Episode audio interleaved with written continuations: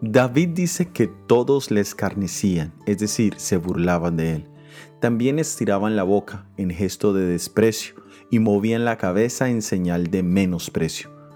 Todos estos elementos afectaban mucho a David, ya que los humanos reaccionamos muy bien a la simpatía y a la empatía, al contacto físico en señal de apoyo y ánimo.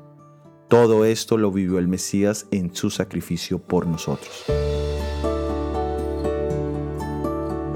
En el Evangelio de Mateo capítulo 27 versículo 39 leemos, Y los que pasaban le injuriaban, meneando la cabeza.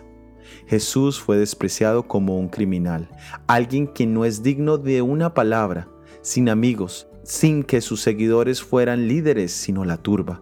Pero además de eso fue ridiculizado como un hombre loco, quien no solo engañaba a los demás, sino que se engañaba a sí mismo. La gente no sentía empatía por su situación y mucho menos les importaba que sus burlas le afectaran.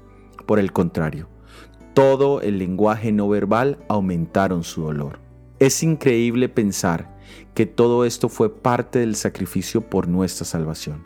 Ya el salmista decía en Salmos capítulo 2 versículo 4, El que mora en el cielo se reirá, el Señor se burlará de ellos ellos cosecharán lo que hicieron contra el Salvador del mundo.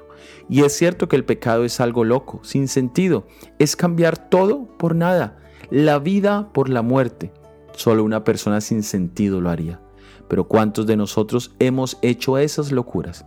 Pero Jesús hoy nos recuerda que Él ha pagado por nuestra culpa para darnos la esperanza de una vida eterna con sentido.